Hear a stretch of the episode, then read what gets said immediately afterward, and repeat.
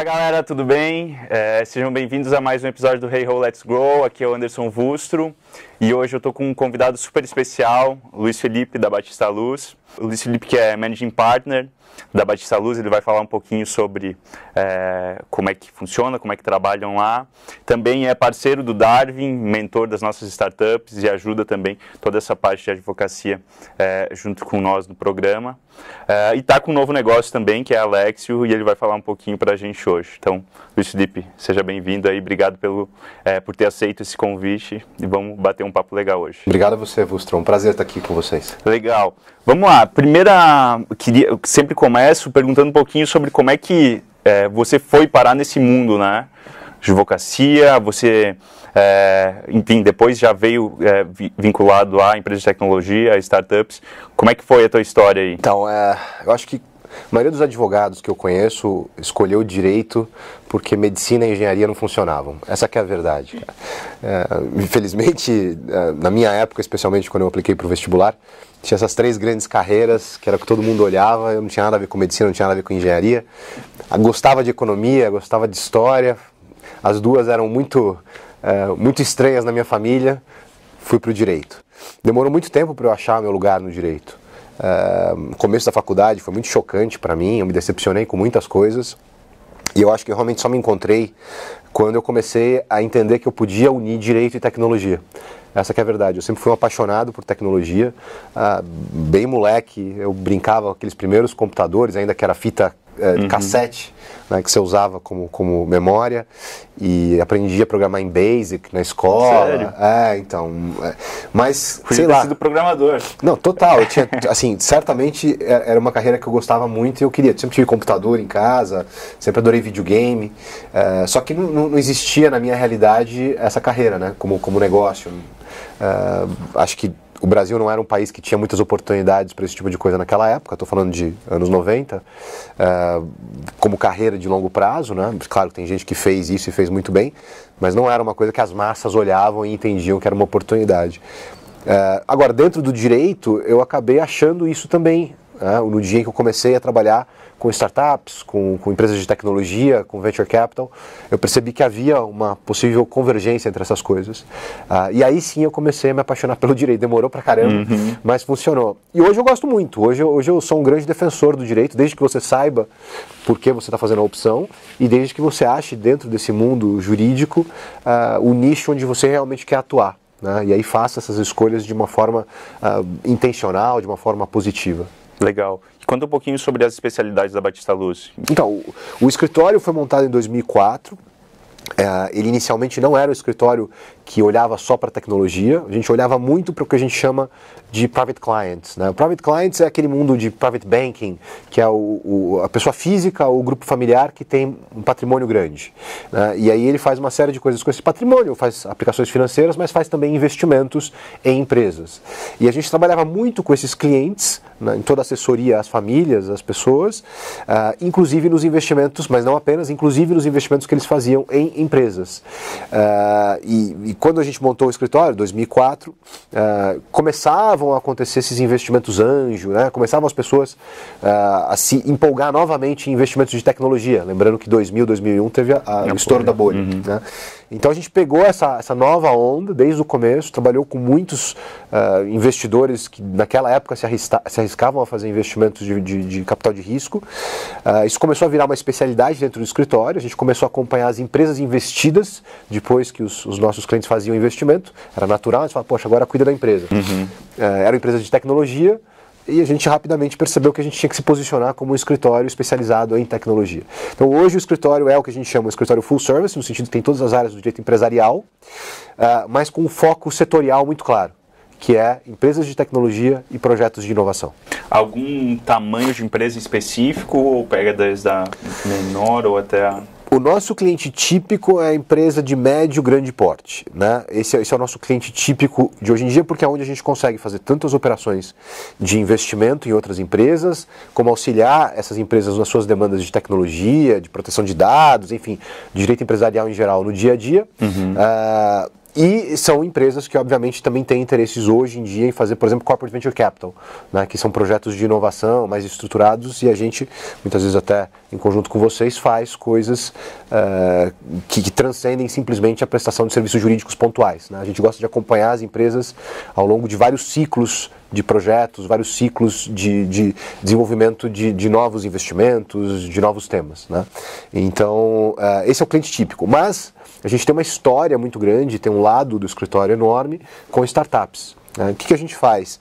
Uh, as startups, elas são empresas que demandam tanto quanto uma empresa média ou grande, uh, às vezes demandam até mais, pelo estágio em que elas estão, e obviamente elas não têm condição de fazer o pagamento dos mesmos honorários. Uhum. Então, a gente foi ao longo desses 15 anos de escritório desenvolvendo formas de continuar atendendo as startups sem que aquilo competisse com a atuação para as grandes empresas, porque seria impossível, seria completamente injusto. Então a gente criou um departamento de PD dentro do escritório, de, de, de, de pesquisa e desenvolvimento, que produz uma série de materiais que são utilizados por startups, a gente faz isso de forma gratuita. A gente criou um blog com, é, com conteúdo para o empreendedor brasileiro, que se chama Espaço Startup. Depois a gente chega no Lexio mais para frente. Mas enfim, uhum. a gente toda uma atuação que foge do normal do escritório para permitir que a gente fique próximo das startups. E a principal coisa que a gente faz é trabalhar de perto com aceleradoras. Né? Então, a gente, a gente trabalha no atacado vamos chamar assim, das startups. Uhum. Né? Muito, aí sim é viável economicamente. Então a gente está perto da Darwin, por exemplo, e é por meio da Darwin que a gente atende várias das startups que passam por lá, ou às vezes são empresas que nem chegam a ser aceleradas, sim, efetivamente, mas, mas que passam. Tá na rede. Ali, né? Exato, estão na rede. Legal. E daí, já pegando o vínculo com o Alexio, foi com base nesse. É, nesse todas essas questões aí que vocês já produzem, principalmente o conteúdo, né, que eu vejo que vocês são muito fortes nisso daí, que é um dos, eu acho que principais pontos de referência que acabam startups vindo até você, que surgiu o Alexio. Né, como é que, é, bom, conta um pouquinho. Sim, o, esse caminho do Alexio, uh, ele, ele, é muito claro hoje na nossa retrospectiva.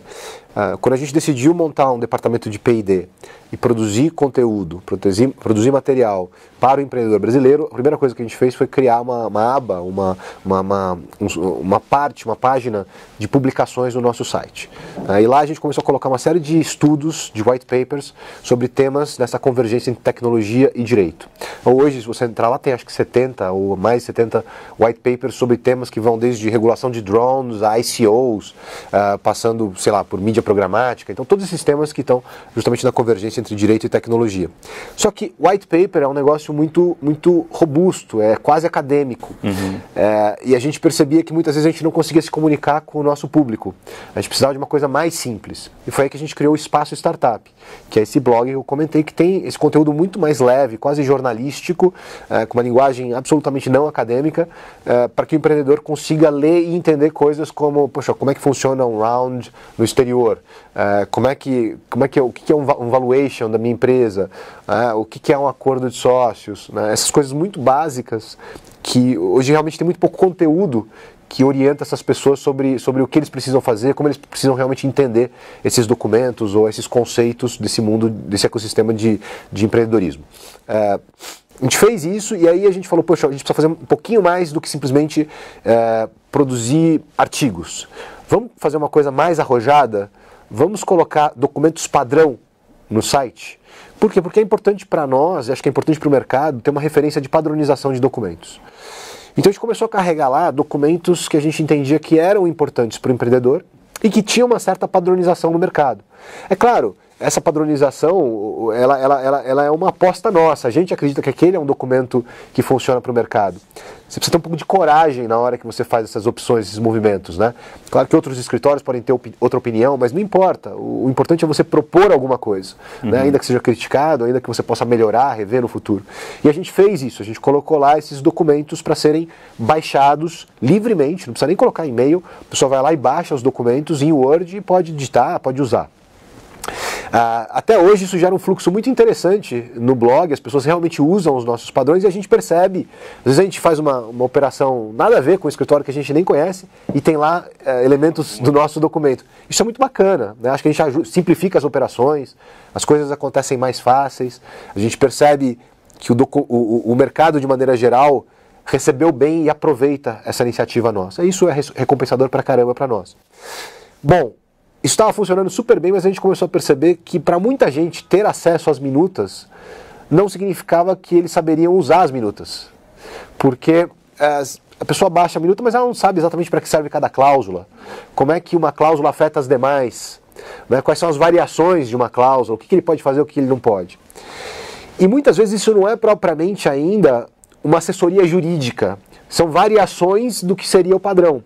Né? Imagina, se você for é, produzir padrões de todas as variações possíveis, você tem milhões, bilhões de variações possíveis. Então seria impossível ter um, um site com bilhões de documentos, até para a pessoa achar qual que realmente uhum. funciona para ele, seria absurdo. A gente falou, poxa, acho que a gente consegue adicionar a isso que a gente já tem, que é esse conteúdo base, uma camada de inteligência eu não vou chamar de inteligência artificial, não vou ser responsável nisso, mas de, de algoritmo, de, de é, um pouquinho de programação é, e criar uma plataforma que ajuda essa pessoa, guia essa pessoa pelas cláusulas do documento, partindo daquele template, daquele padrão, mas chegando até alguma coisa que é muito próxima, talvez até exatamente a minuta que ele precisa, customizada para o caso dele. Né? E essa plataforma se chama Lexio. Né? Então a gente criou esse software com o objetivo de, por meio de uma tecnologia de, árvores de, de árvore decisória, uh, partir de documentos padrão, mas chegar numa minuta absolutamente customizada para cada caso.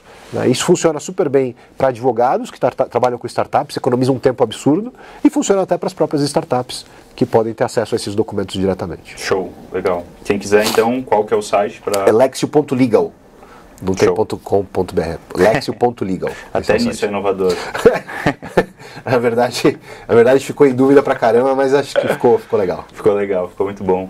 É, legal, e já pegando esse vínculo, hoje o nosso bate-papo é também para desmistificar um pouquinho dessas, é, desses contratos, desses acordos, dessas cláusulas que por vezes são uma das principais dúvidas que os empreendedores é, têm. Né? Eu queria fazer uma jornada já iniciando é, já do, do começo um, da história de uma startup, né? Então, é, beleza, estou com fundadores, estou com os meus amigos, estou com, enfim, os potenciais sócios.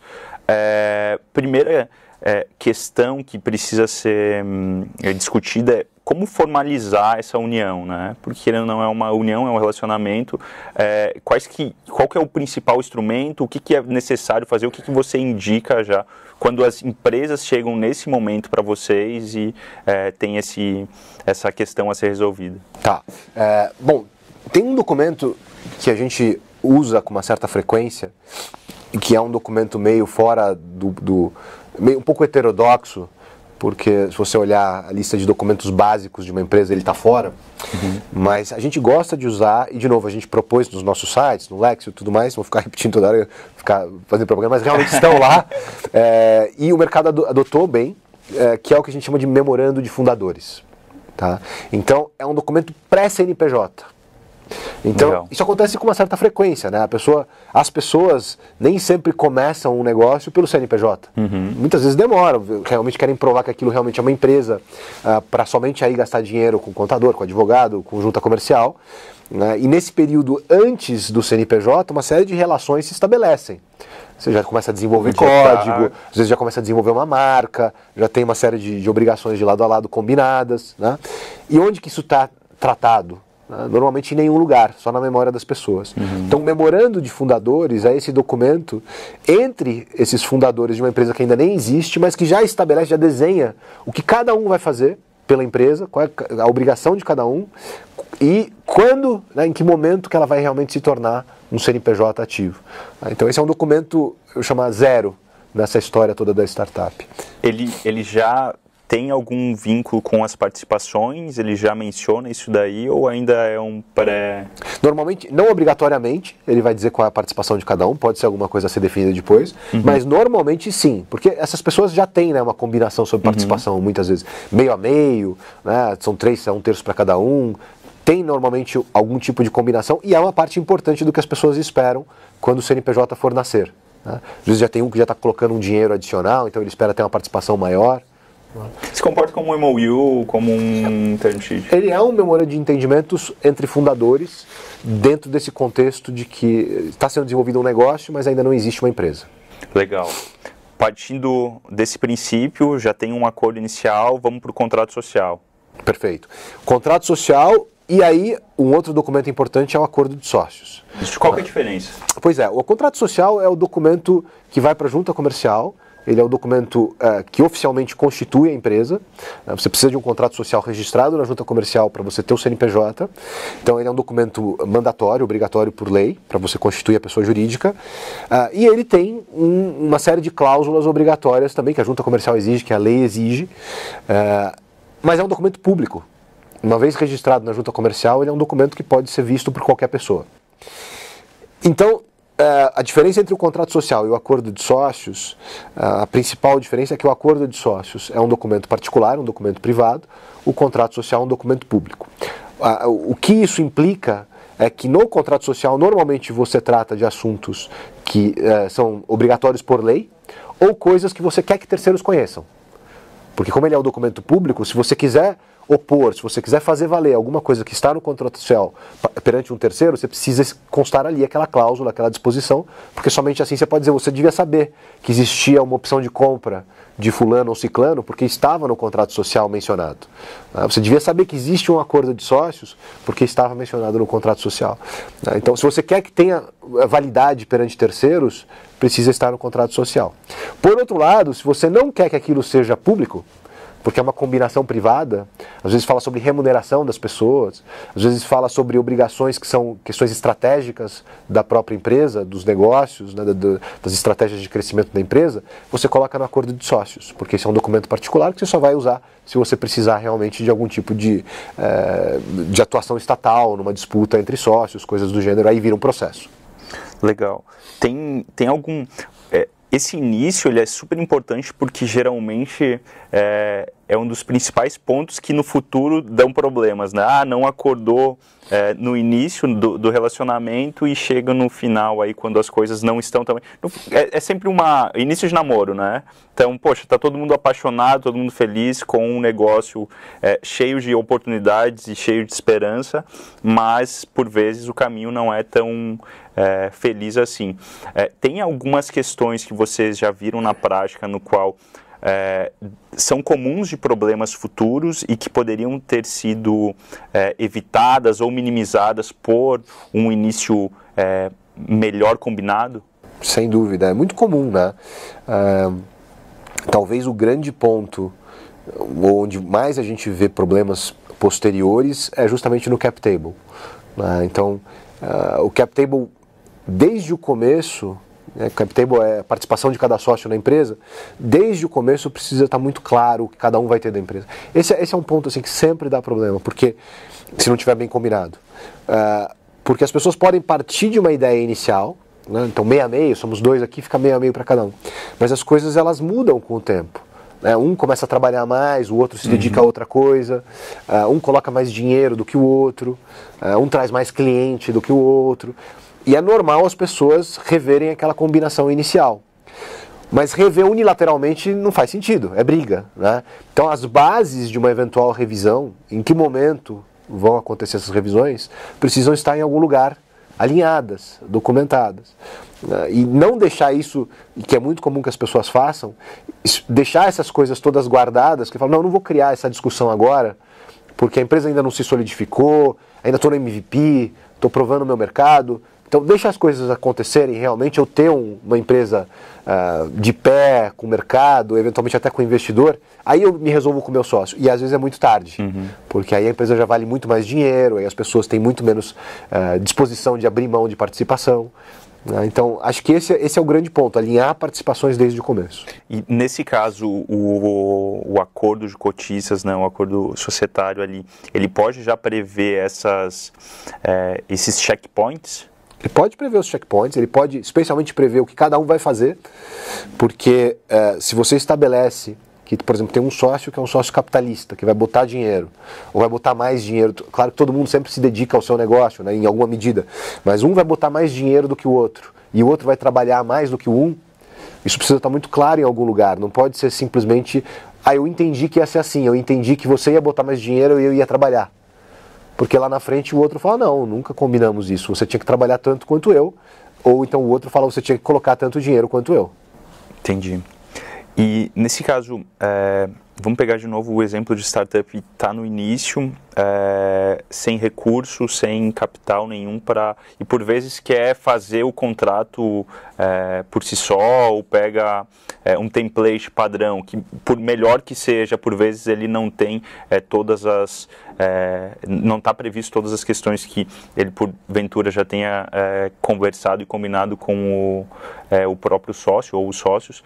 o que, que você indica para essa turma que está no início da jornada e está sem recursos?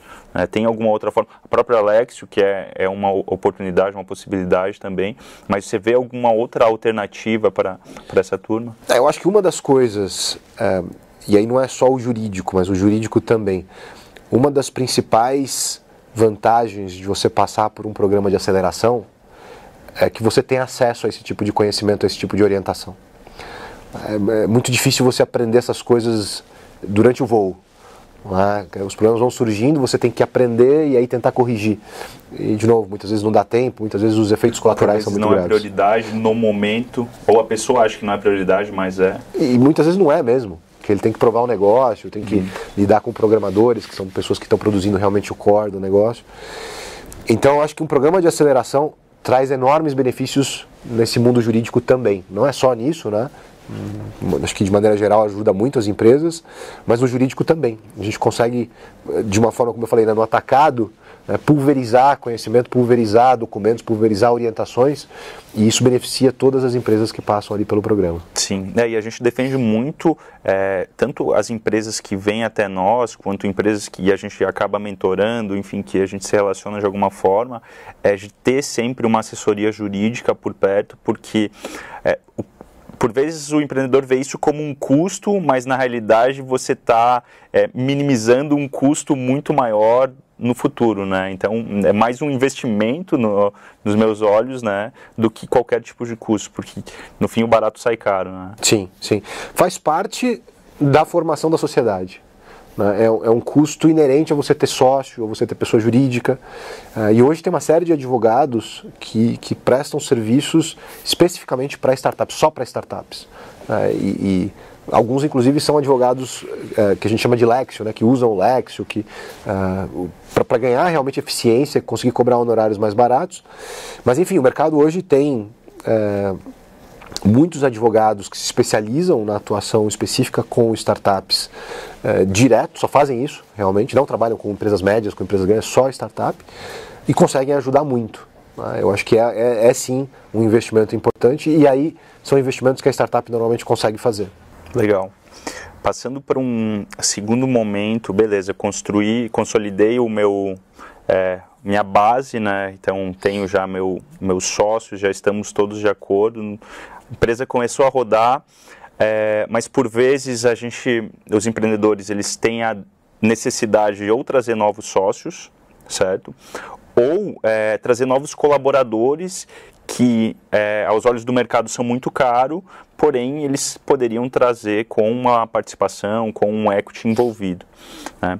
Uh, que instrumentos que são geralmente utilizados para isso? A gente estava conversando um pouquinho antes sobre alguns, mas quais são os mais comuns? Né? A gente vê muitas empresas nossas que, por vezes, vêm com é, dois fundadores, ah, não tem um CTO, poxa, preciso trazer um CTO, já preciso é, definir uma participação dentro do cap table para essa pessoa, né? Mas, poxa, como é que eu trago? Se der errado, como é que eu tiro ele? Né? Então, que instrumentos que, que geralmente são utilizados? É, startup que não tem ainda investimento, ela tem que recorrer ao, ao, ao único a única riqueza que ela tem que é o próprio equity, né, que é um pedaço dela mesma. E aí é que surgem essas questões sobre vesting, por exemplo. Né? Então, qual é a forma típica de atrair talentos, atrair e reter talentos numa startup?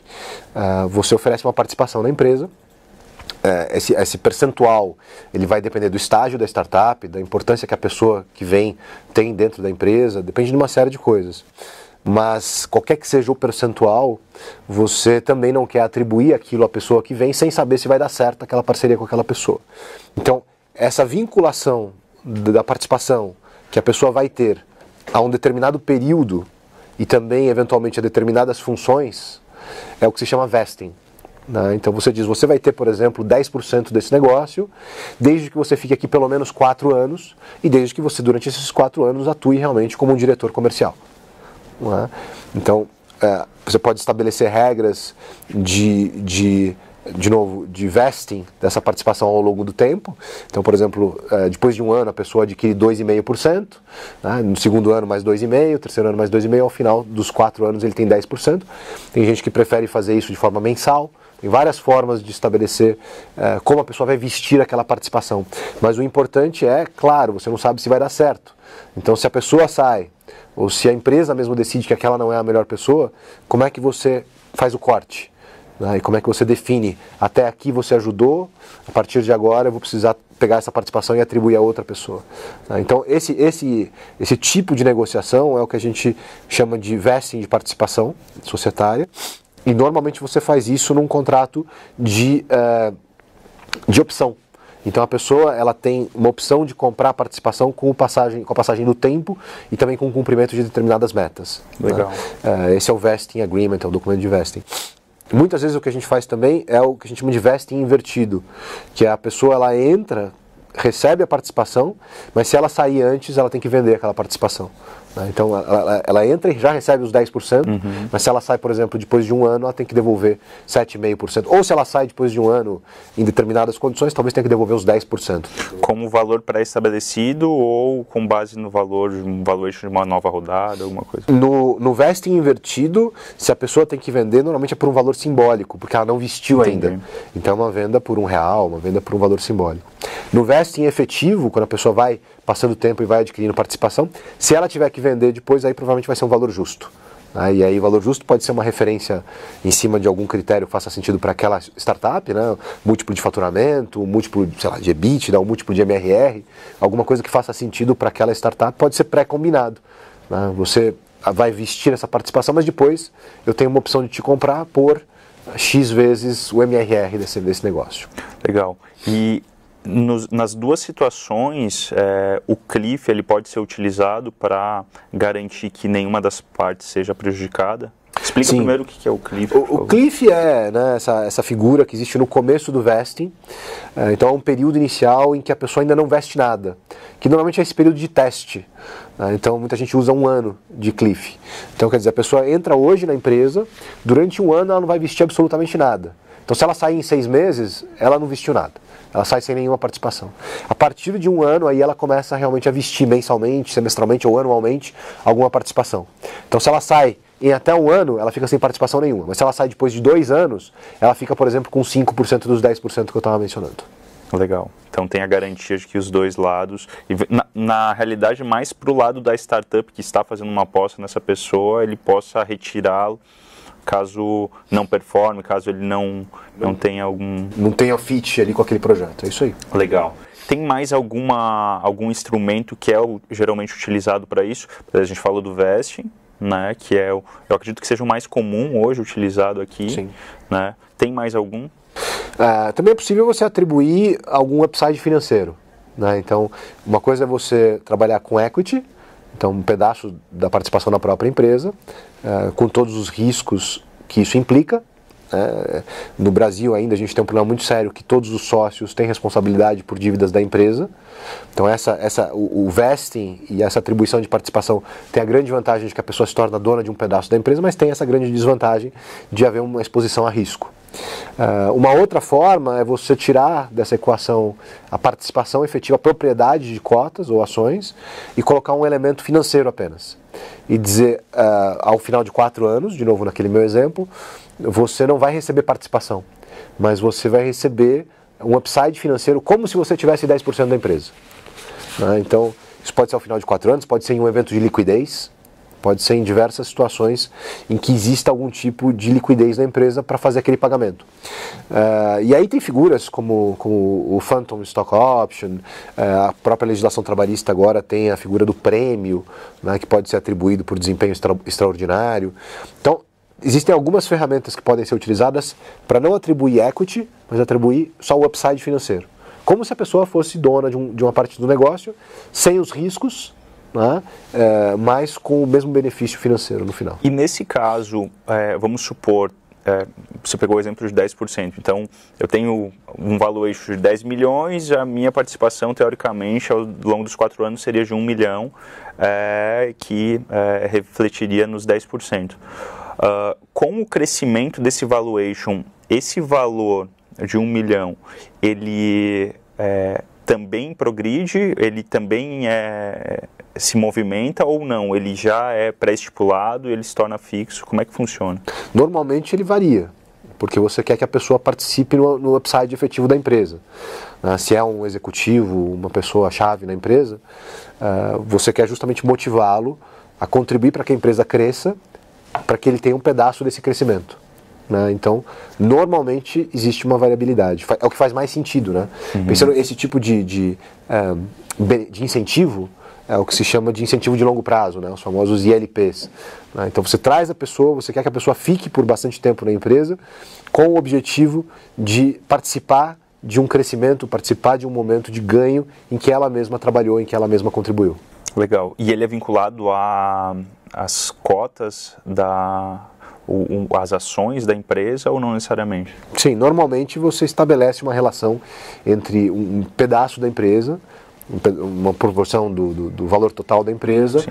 em que a pessoa vai ter o upside. Em quantidade, tá.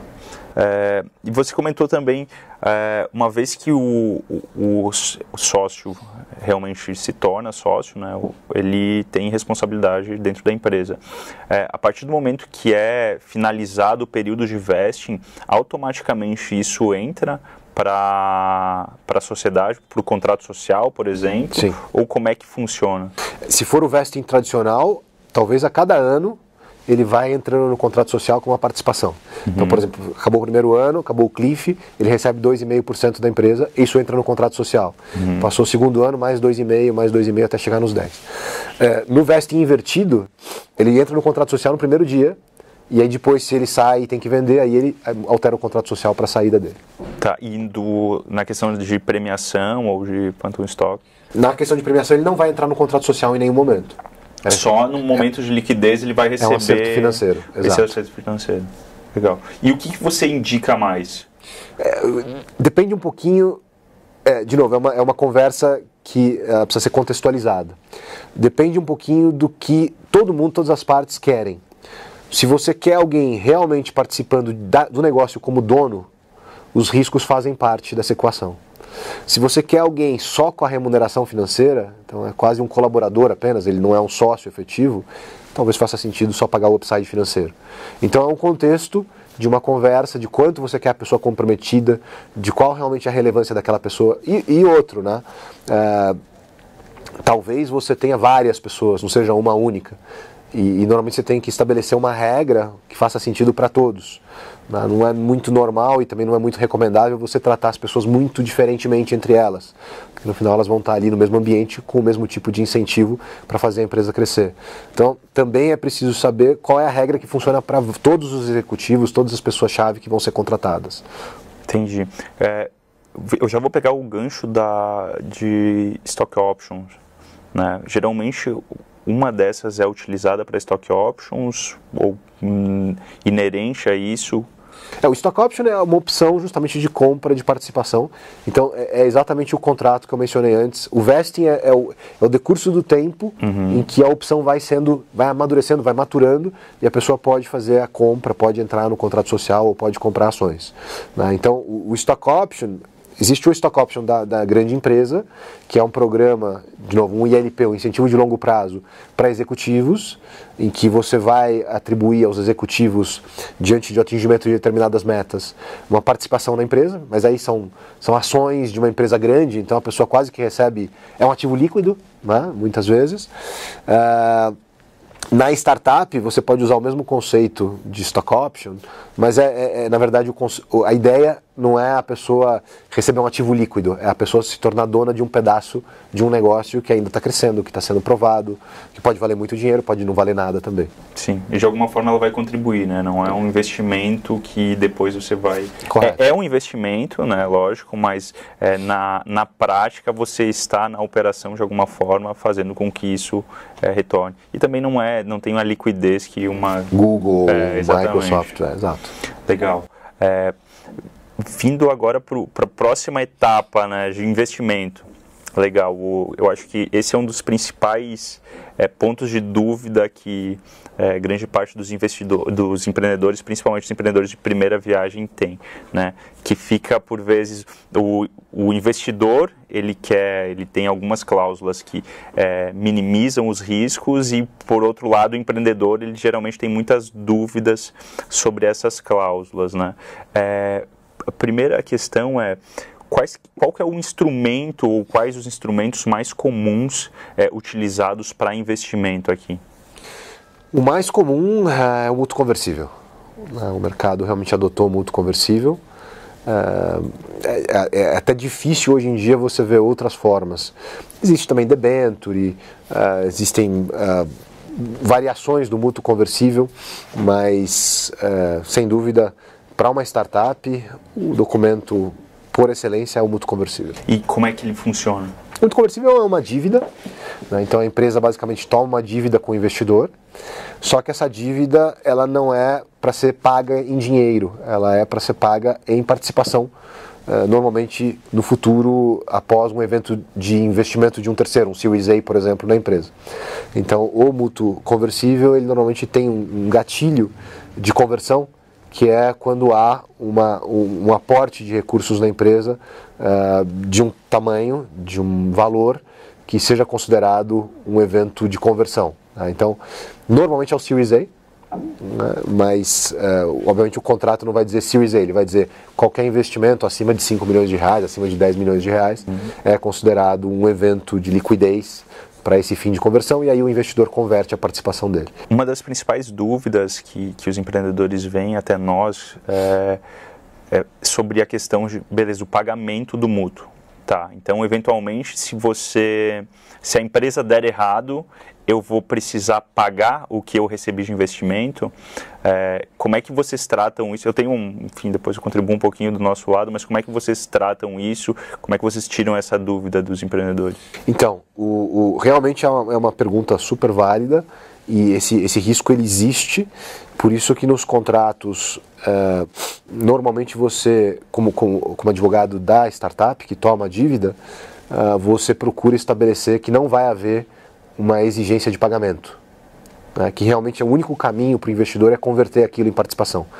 E se a empresa quebrar, na verdade, significa que aquela dívida não vai ser cobrável. Né? A forma de fazer isso, tanto o próprio mútuo conversível, ele pode ter disposições que digam que a conversão é obrigatória, e muita gente trabalha ainda com outro documento separado, uma side letter ou um outro documento que diz uh, claramente que aquela dívida não vai ser objeto de cobrança que não é essa natureza do que está sendo feito ali. O objetivo não é realmente tomar uma dívida para repagar no futuro, é um investimento de risco, é um investimento de, de, de, venture capital. Então, o aporte é feito na forma de dívida porque é o que mais funciona no Brasil, por essa questão de responsabilidade do investidor que a gente estava comentando, e outras tantas, a questão da limitada, que não acaba não admitindo o, o pagamento de um valuation muito superior pelo investidor do que aquele que foi pago pelos fundadores. E a SA é muito cara, né, e tem uma série de, de travas, então dificilmente a startup se converte em SA antes de receber um investimento de vulto.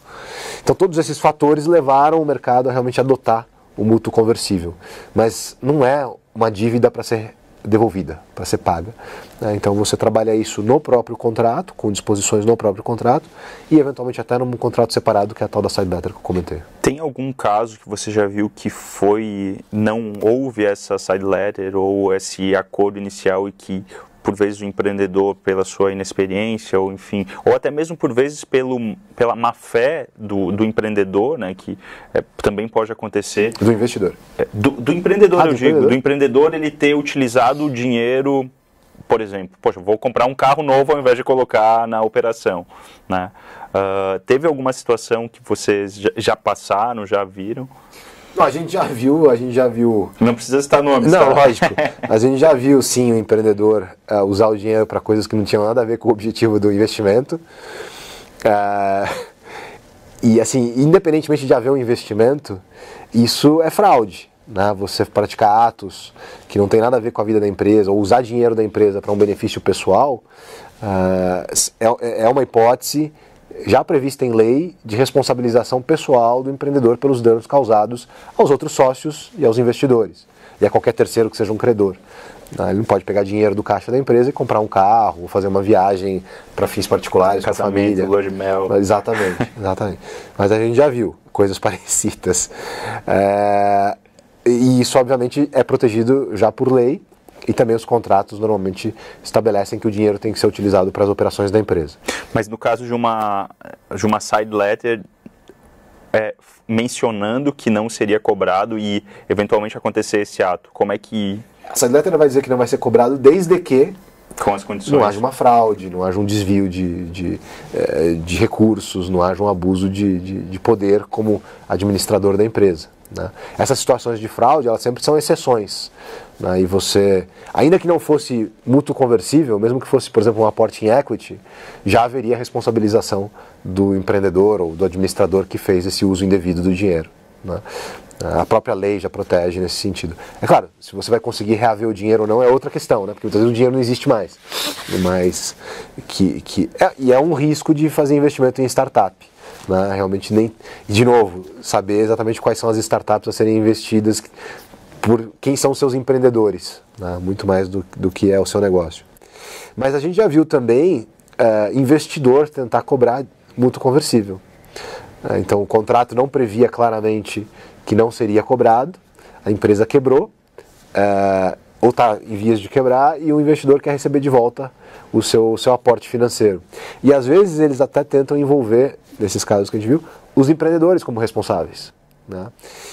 Então, é, por isso é importantíssimo ter a tal da side letter e deixar claro que o objetivo não é devolver aquele dinheiro, que o objetivo é financiar as operações da empresa e converter depois em participação societária. E nesse caso, tem alguma saída para o empreendedor?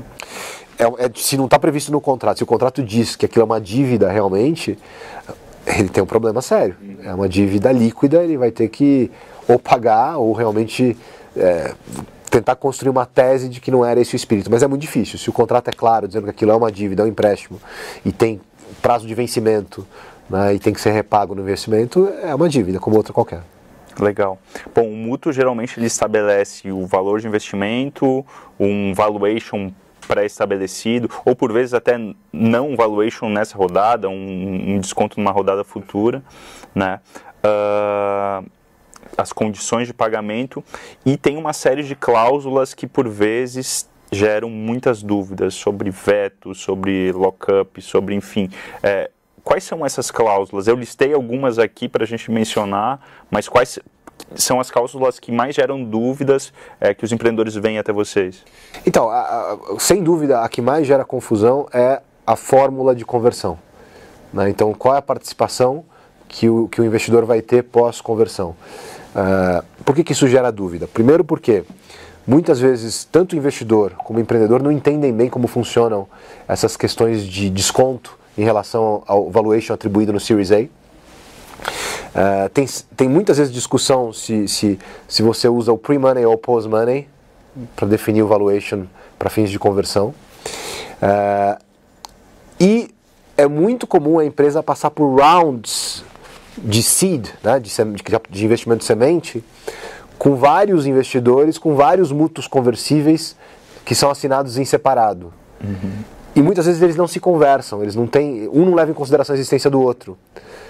Então, quando você faz a conversão, às vezes falta capital. Porque se todo mundo vai ter aquela participação prevista no mútuo, hum, falta, às vezes dá mais que 100%. 200%. 200%. Né? Então, esse sem dúvida é o ponto que dá mais confusão. Uh, a forma, por isso que eu falei lá atrás até que o cap table é um assunto muito delicado. Uh, definir exatamente a participação de cada investidor pós-conversão. Legal. E na diluição também, preferência de diluição, é, se é pós-money, pré-money, é, se tem desconto ou não tem, enfim, é uma complexidade bem grande. Por isso que a gente sempre sugere ter uma assessoria jurídica, porque é um emaranhado de coisas aí, e por vezes o detalhe é o que deixa as diferenças são brutais. A gente tem situações lá em que a gente está cuidando do Series A, e aí a gente monta o cap table né, pós entrada do investidor e conversão dos mútuos conversíveis. E, e a reação dos, dos, empreendedores quando vem o quanto sobrou de participação para eles é chocante. Né? Assim, as pessoas às vezes é, realmente têm muito menos participação na empresa do que imaginavam após entrar. E às vezes desmotiva o empreendedor, né, compromete o próximo, a própria sobrevivência da startup. Então, é, é, é, um grande tema, realmente precisa ser olhado com muito cuidado. Legal. É, bom, e paralelo a isso, algumas outras cláusulas, por exemplo, o lockup, né, uh, que é uma cláusula que a gente vê aqui, que por vezes o empreendedor, que já está, como a gente trabalha mais no início da jornada, por vezes o cara está é, com um MVP rodando com os primeiros clientes, mas é side business ainda, né? Ele está Perfeito. trabalhando na empresa, ele está tem algum outro negócio rodando, né? Uh, explica um pouquinho o que, que é, como é que funciona. O lockup é um, um compromisso que o empreendedor assume com o investidor de se manter à frente daquele negócio por um determinado número de anos a partir do investimento. Uh, então, o lockup pode ser é, absoluto, no sentido de ele não pode fazer nenhuma outra atividade naquele período, ou às vezes ele simplesmente tem que manter aquela posição que ele tem, mas ele pode ter outros negócios em paralelo. Depende da construção da cláusula de lockup. É, o que o empreendedor precisa saber quando ele assina o lockup é que normalmente tem algum tipo de penalidade atrelada à quebra daquele lockup. Então, é, às vezes tem multa, às vezes tem uma multa calculada com um pedaço do, do investimento que o, que o investidor fez, mas mesmo que não tenha uma multa prevista no contrato, toda vez que você quebra um contrato, o mínimo que você tem que fazer é indenizar a parte prejudicada.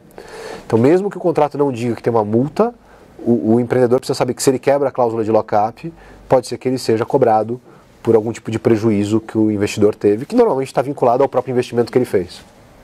Legal. É, outras duas são muito mencionadas é drag along e tag along. Você pode mencionar um pouquinho sobre elas? O, o drag along normalmente é uma cláusula que o, uh, o investidor pede e uh, o, o, a ideia do drag along é que o investidor pode vender 100% da empresa, levando inclusive as ações dos empreendedores junto na oferta. Né? Então, desde que seja pelo mesmo preço que ele está disposto a vender, todos os demais sócios são obrigados a vender junto com ele.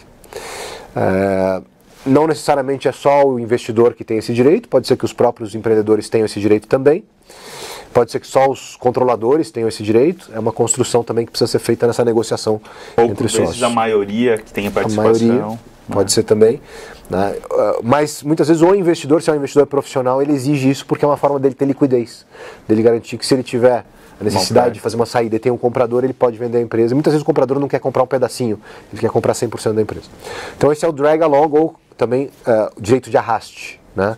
O, quem tem o direito de, de drag along, ele pode arrastar os demais sócios junto com ele numa oferta. E o tag along, ou direito de adesão, é meio o contrário disso. Então, normalmente é uma proteção para minoritários, os investidores também pedem isso quando são minoritários, é, de caso os controladores vendam a sua participação na empresa, que eles possam aderir, que eles possam vender juntos pelo mesmo preço a sua participação. É uma ferramenta, de novo, de proteger liquidez, porque se entra um novo controlador e eles ficam ali com uma participação minoritária, a liquidez é muito difícil. Né? É, e também uma proteção contra uma eventual entrada de outros empreendedores ou de outros investidores com que aquele minoritário não tenha afeição, né? não tenha o que se chama affectio societatis, que é essa afeição societária. Ele não quer ser sócio daquelas pessoas, ele queria ser sócio daquelas outras. Então, se eles vão sair, eu quero sair também pelo mesmo preço. Legal, garantindo os dois lados. Uh, uma questão também que surge é sobre a questão de não diluição, né? Então, por vezes os contratos eles já pre prevêem que, eventualmente, numa nova rodada ou em algum novo é, evento é, de aporte, ele, o investidor anterior, ele não se dilua é, de acordo com alguns gatilhos, né? Seja uma questão de é, investimento inferior ou valuation inferior, ou já algum valuation pré-estipulado. Né? Tem algum exemplo? Consegue explicar um pouquinho também para a gente como é que funciona isso? É, o, isso normalmente existe com investidores mais profissionais. Uh, isso não é tão comum em investimento anjo, mas investidores mais profissionais, especialmente fundos, eles realmente sempre exigem uma proteção contra uma diluição, como você falou caso exista um down round, né, caso a empresa caia de valor. Uh, e aí os contratos é que vão estabelecer como vai funcionar essa não diluição. Então existem algumas versões, algumas variações dessa cláusula de proteção. Uh, uma é estabelecer que caso entre um novo investidor por um valor menor, que isso não vai afetar o investidor que fez um aporte por valor maior. E a outra é dizer que sim, ele vai ser afetado, mas numa proporção menor do que o próprio empreendedor. Né? Então, essas são fórmulas matemáticas que o contrato traz para dizer em que medida vai haver uma proteção desse investidor. O importante que o empreendedor tem que saber é toda vez que existe uma cláusula de não diluição, quem vai tomar aquela diluição que não vai afetar o investidor é o empreendedor. Então ele pode muitas vezes achar que é uma cláusula que afeta os investidores, esse que está entrando agora e um que vai entrar no futuro, e, e, por isso olhar com menos cuidado, mas na verdade não. A não diluição, ela sempre estoura, ela sempre respinga no empreendedor. Então é uma cláusula que conversa entre investidor e empreendedor, portanto é de extremo interesse do, do, do empreendedor negociar bem essa cláusula. Legal. E uma das cláusulas também que, que eu vejo que é de muito interesse do empreendedor é de preferência de liquidez. Né? Então, com rodadas mais parrudas, é, por vezes o investidor ele já quer um múltiplo em cima do que ele é, colocou, aportou no negócio é, e ele adiciona essas cláusulas de preferência de liquidez. Como é que funciona? Então, de novo, os investidores mais profissionais, eles, quando depois da conversão dos seus mútuos conversíveis, ou se eles entram já direto em equity, é, eles normalmente querem equity que são ações preferenciais. Então, é, é, muito comum você ver em startups que receberam investimentos de, de valor relevante que existem as ações ordinárias, que são as ações dos empreendedores, dos fundadores, e você tem ações preferenciais, que normalmente são ações dos investidores. Você pode ter várias classes, inclusive, de ações preferenciais. É, se são investidores que entraram em rounds diferentes, muitas vezes eles querem, para cada round, uma classe especial com direitos específicos eh, referentes à liquidez, por exemplo, só para aquele round, né, que não se comunica com outros rounds. Mas o que é importante o empreendedor saber? A ação preferencial, ela, qual é a preferência que ela tem? A preferência que ela tem é em liquidez. Então, havendo um evento de liquidez, quem recebe primeiro aquele valor são os investidores que têm preferenciais. E depois os ordinaristas, que são os fundadores, que são os empreendedores, é que vão receber a sua parte. Então, a preferência na liquidez, num evento de liquidez. É disso que trata a ação preferencial. E muita gente tem uma dúvida, né? Se a ação preferencial tem direito de voto. Essa ação preferencial de que a gente está falando tem direito de voto. Então, ela é politicamente tão forte quanto a ordinária, às vezes mais forte, que tem certas decisões que só os, os, preferenciais podem tomar, e além disso tem a preferência na liquidez. Então são ações mais fortes do que a, as próprias ordinárias. Nesse caso, é, quando começa a ter essa, é, vamos chamar de complexidade, mas enfim, esse nível de detalhe é, dentro dos novos aportes, é, geralmente é colocado um board, um comitê para fazer que tenha já essa questão de é, ações preferenciais e que tenha um, um membro dentro da cadeira para tomar essas decisões ou não é tão formalizado? Não necessariamente. É muito comum estabelecer um, um conselho de administração após um Series A. Né? É muito comum. É, o investidor que faz um, um Series A, normalmente ele quer ter sim uma posição de conselho e quer ter um conselho com regras claras, porque é governança. Aí você começa a ter governança da empresa de uma forma mais profissionalizada mas a, a, o simples fato de ter ações preferenciais não implica na necessidade de ter um conselho. Ah, então, é, são, são coisas que andam muitas vezes juntas por uma característica do tipo de investidor que quer preferencial e também quer governança, mas não necessariamente as duas coisas estão ligadas. Legal. E já pensando em investimentos é, provenientes de fora do país. É, geralmente, como é que funciona? Né? Precisa abrir é, uma nova empresa fora? Quais são os mecanismos? Dá um é, contexto. É, hoje, hoje é muito comum os investimentos de venture capital acontecerem fora do Brasil, mesmo com a empresa brasileira. Então, vários fundos eles querem é, se utilizar de uma legislação que é muito mais é, adaptada a investimentos de venture capital do que a brasileira. Então, por exemplo, eles querem usar a legislação de Delaware. E para isso, é, é, eles exigem que a empresa tenha uma holding no exterior, né? normalmente nos Estados Unidos.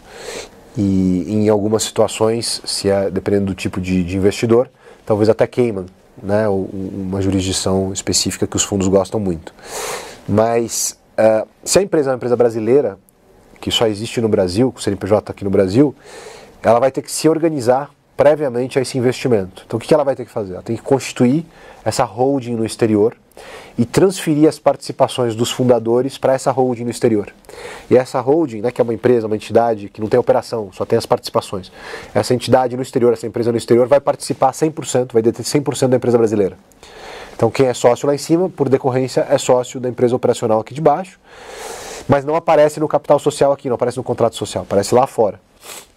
É, então essa operação de transferência das participações dos fundadores para a empresa de fora é, é, o que se chama flip, que a, gente, que a gente faz com frequência nessas operações, e é uma operação chatinha, porque ela envolve Banco Central, você precisa fazer um câmbio simbólico para subir as participações, precisa, o cap table está bem claro para você saber como cada um entra lá em cima, uh, e além disso vai precisar envolver um advogado lá fora, porque aí a legislação passa a ser a lá de fora. Então tem um custo inerente a esse tipo de investimento. O investimento entra lá fora, ele faz a, a, a, transferência aqui no país.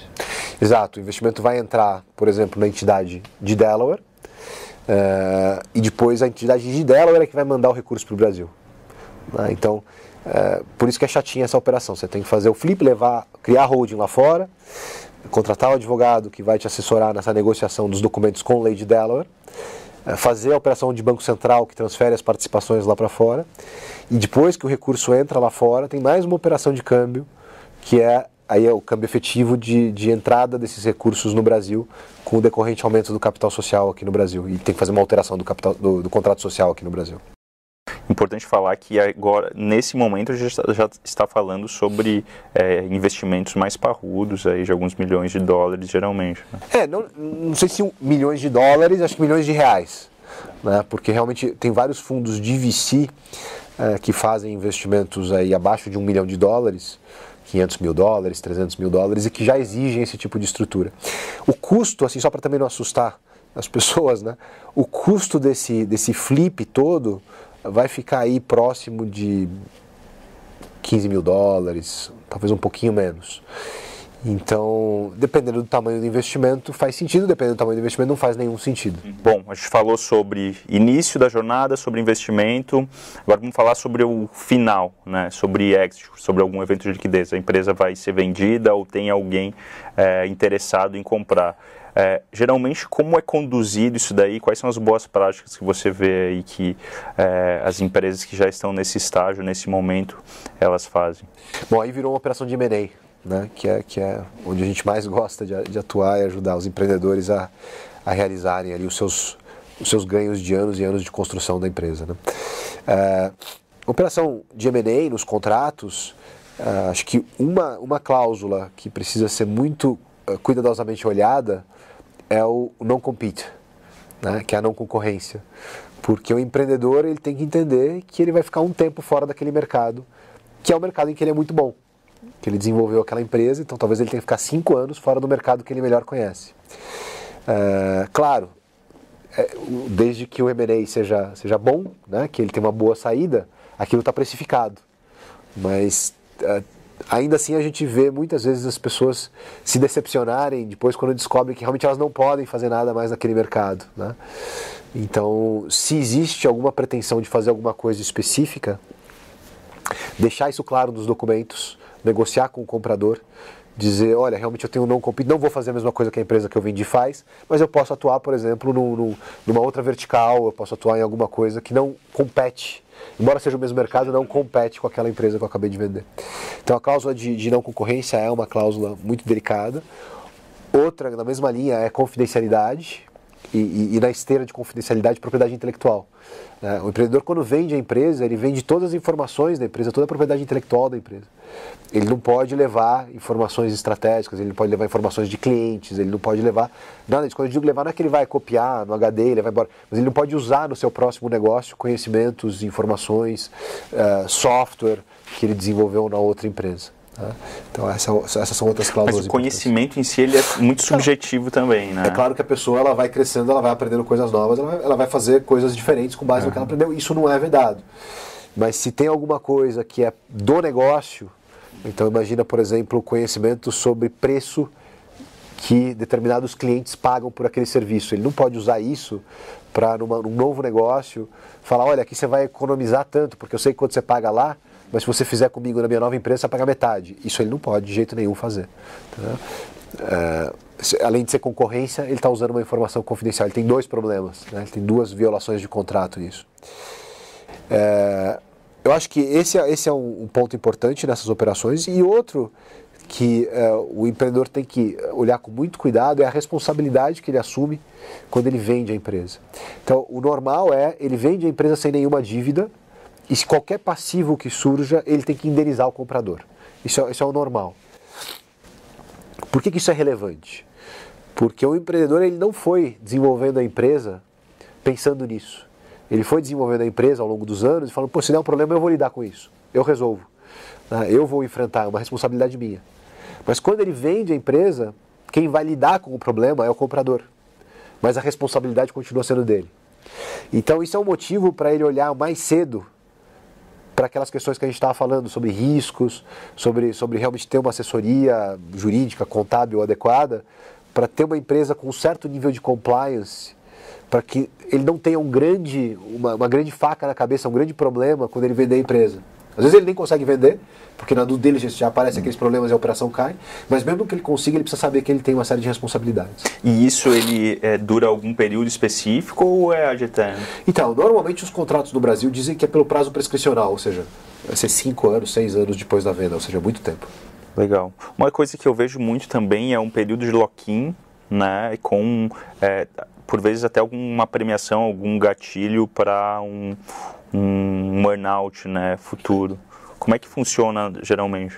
Muito comum também, se a empresa está em crescimento e, e, e uma parte do valuation é atrelada ao que realmente se espera que a empresa vai crescer nos próximos anos, é muito comum o comprador estabelecer uma métrica de mensuração de performance pós-fechamento e pagar um valor é, com base naquela, naquelas metas, que é o que se chama earnout, né? que é esse, esse preço, essa parcela variável do preço de compra.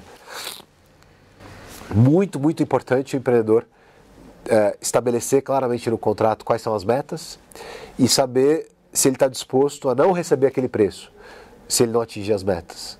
A empresa não é mais dele depois que ele vende. Então, atingimento de metas nem sempre depende só dele. Pode ser que tenham questões da empresa que comprou, pode ser que tenham questões do novo controlador que mudem a forma como ele se relaciona com, com o mercado, que mudem a forma como, como, como a empresa se relaciona com seus colaboradores. E tudo isso pode afetar a performance. E se uma parte importante do preço. É atrelada à performance pós-fechamento, é preciso cuidar muito bem dessa fase de transição, que é esse período em que o empreendedor que vendeu a empresa ainda precisa controlar a performance da empresa. Uma coisa que eu vejo também que por vezes as pessoas não dão conta é atrelar isso ao earnout, é, porém não definir um piso né? Então, por vezes, beleza, ela foi adquirida 100%, agora ah, o empreendedor não tem mais a voz ativa que ele tinha anteriormente e pode ser que a empresa, a estratégia do novo negócio, ela venha totalmente fora e que eventualmente um valuation que tinha sido pré-estabelecido antes, é, com uma projeção futura, ele possa ser até mesmo inferior do que os demais. Né? Então, uma questão bem importante que eu vejo é também essa questão do floor, né? do piso de pagamento. É, a gente já teve casos em que a meta para o earnout foi estabelecida, não foi atingida por muito pouco e não foi pago o earnout. Ah, então, esse é um cuidado especial, né?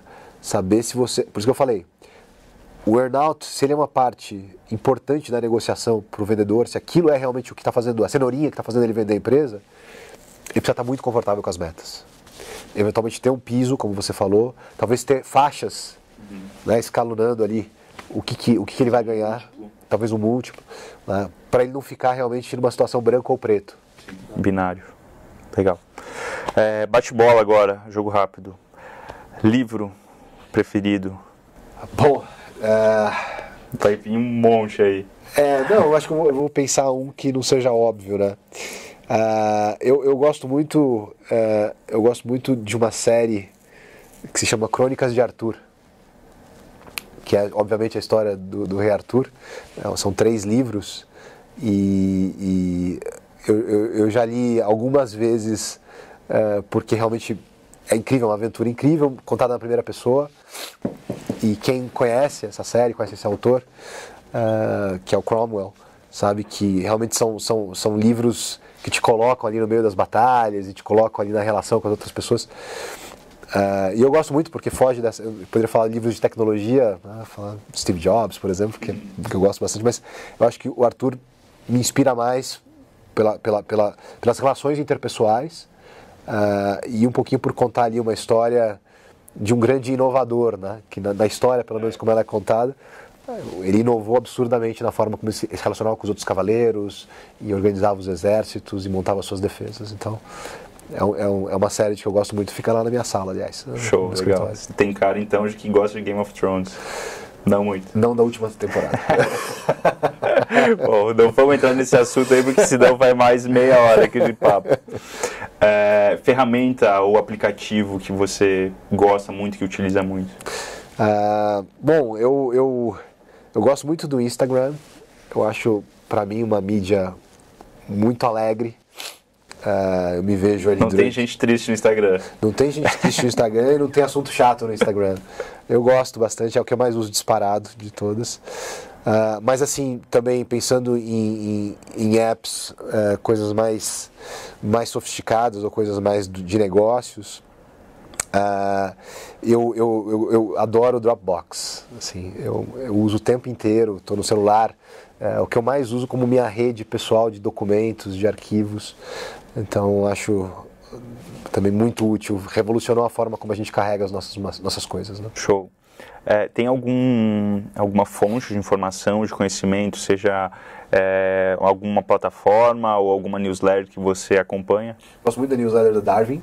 Poxa, acho legal. muito boa, de verdade. O Ota tá mandando muito bem, principalmente com aquelas imagens de, do, do final dele, da assinatura dele, que cada semana é alguma sim, montagem. Sim, sim. Não, são muito boas mesmo, tem coisas bem importantes ali.